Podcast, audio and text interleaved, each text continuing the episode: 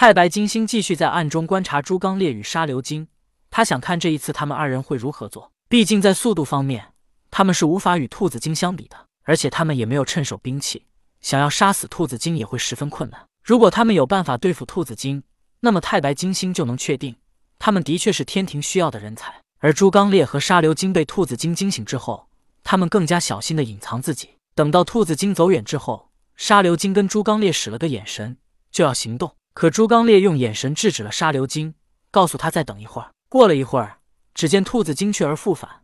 他小心的来到洞口，把刚刚因为他出来之时洞口都被压倒的杂草都整理了一下，把洞口重新隐藏起来。兔子精并不打算暴露这个洞口，今天因为无奈暴露，所以他还要把这个洞口隐藏起来。做完了这一切，兔子精这才小心的望了望四周，然后放心的离去了。沙流金很疑惑的望着朱刚烈：“你是怎么知道他还要回来的？”朱刚烈用眼神回答道：“这兔子精如此狡猾，肯定每一次出来都会想办法把洞口隐藏好，否则我们不可能只发现这一个洞口。而他刚才所言又暴露了一个洞口，可见他的洞口不止一个，肯定每一次出入都会隐藏好。刚刚我怀疑他是忘记隐藏洞口了，所以才让你等一下。”兔子精走远之后，四下又恢复了寂静。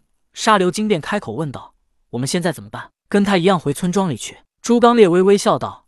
这兔子精如此狡猾，但他这一次绝对想不到我们会不管村民，直接进入他的洞穴里去。沙流精问道：“我们需要的是村民，进入他洞穴里干什么？他这洞穴里顶多也就是其他弱小一些的兔子精。”沙流精也不是不会思考，他已经想到兔子精的洞穴里一定有其他兔子的存在，但其他兔子一定修为弱小，否则也不会是兔子精三番两次的去村庄里吃人。如果有和兔子精一样修为的兔子，在他知道朱刚烈和沙流金存在的时候，他们应该是结伴同行，而不是像现在一样，还是他自己单独行动。朱刚烈说道：“兔子精到村庄里吃人，能吃几个？留给我们的一定还有很多。但是兔子精不除，我们也不能放心大胆的做我们想做的事。现在我们就进入他的洞穴里，把洞里跟他有血缘关系的兔子一网打尽。等他吃人回来，看到自己亲人全都被杀，一定会失去理智，愤怒的发狂。而我们就在洞穴里等他，以逸待劳。”到那个时候，便是他的死期。太白金星在暗处听到朱刚烈说的话，他十分满意的点了点头。他更加确信朱刚烈可以为帅。按照一般人想法，肯定是直接去村庄里救那些村民，避免他们被兔子精祸害。可是朱刚烈不是一般人，他居然想到灭了兔子精的亲人，让他失去理智。是啊，只要能灭了兔子精，被他吃几个人又算得了什么呢？这叫以小博大，能看清形势。身为义军统帅。自然不能看一时得失，要为全局着想。太白金星已经自动忽略了朱刚烈话里什么留给他们的还有很多，还有什么放心大胆做自己想做的事。他根本想不到朱刚烈盘算着的依旧是放心大胆的吃人，只不过他没把吃人挂在嘴上。太白金星暗暗思索了一番，心中暗道：既然你有此才华，那么我就来帮你们一把，让你们更加辉煌，方便你们将来能去天庭为官。朱刚烈和沙流金商量好了之后。他们便一起进入了兔子精的洞穴里。太白金星有心帮助朱刚烈，便故意指引着他们。当他们即将在兔子精迷宫一般的洞穴里迷失方向时，便给他们指明方向，让他们很轻易的就进入了洞穴深处。洞穴深处是一个空旷的大厅，大厅里弥漫着一股骇人的血腥味儿。只见大厅的高台上有一只肥大的兔子趴在那里，而在它的旁边还有几只兔子在给它捶背按摩。这大兔子俨然如人间的君王一般，而在高台之下。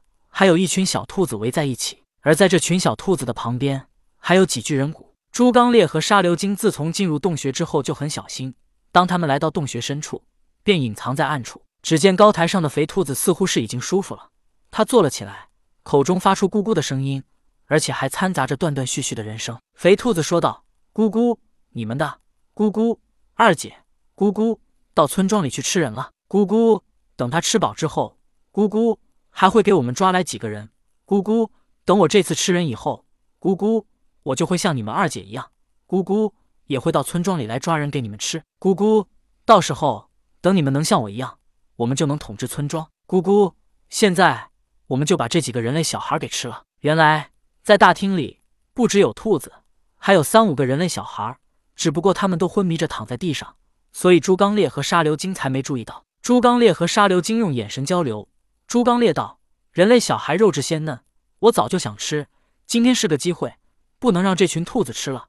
我来对付那只肥兔子，你对付那一群小兔子。”沙流惊道：“你有把握吗？”朱刚烈道：“放心，那只肥兔子人话都说不全，它的修为比那兔子精差远了，而且它这么肥，行动一定十分缓慢。我趁它不注意，搬起石头都能砸死它，再不济咬也能咬死它。倒是你那一群小兔子，极有可能逃掉。”沙流金说道：“没关系，我可以现出本体，直接将他们全都包围，保证一个都逃不掉。”商议好之后，二人便直接行动。沙流金直接现出本体黄沙，将高台下的小兔子全都包围了起来。小兔子惊慌失措，他们想要逃走，可是却冲不破黄沙的包围。而朱刚烈也直接现出了本体，因为如今他并没有趁手兵器，倒是现出本体之后，还能以獠牙巨口咬死那只肥兔子。看到冲来的二人。硕大的肥兔子大惊，紧接着他就看到二人现出了本体，一个为野猪，一个为黄沙。但此时已经晚了，黄沙将一群小兔子包围，里面传来兔子哀嚎着的咕咕声。而猪刚烈现出本体之后，直接冲向了肥兔子。肥兔子已经开了灵智，它的体型根本不能与野猪相比，所以它直接选择了逃走。但它如今养尊处优，身材又肥硕无比，所以行动缓慢。别说跟兔子精相比，跟普通的兔子都比不了。朱刚烈速度很快，他先是冲上前来，把刚刚给肥兔子按摩的几个兔子一一咬死，然后又扑向了肥兔子。肥兔子哪里见过这样的阵仗，吓得四处逃窜。他好像忽然发现自己肥硕的身躯能当成球一样滚动，这么一来，他的速度反而陡然加快了。而在另一边，兔子精已经摸黑进入了村庄里，他又选择了一个小院。此时他已经进入了院子里，把屋门都给悄悄的推开了。忽然，他感觉到心绪不宁。心中忐忑，一股血浓于水的危险感觉让他仓皇失措。他忍不住叫道：“什么？弟弟妹妹们，等着二姐来救你们！”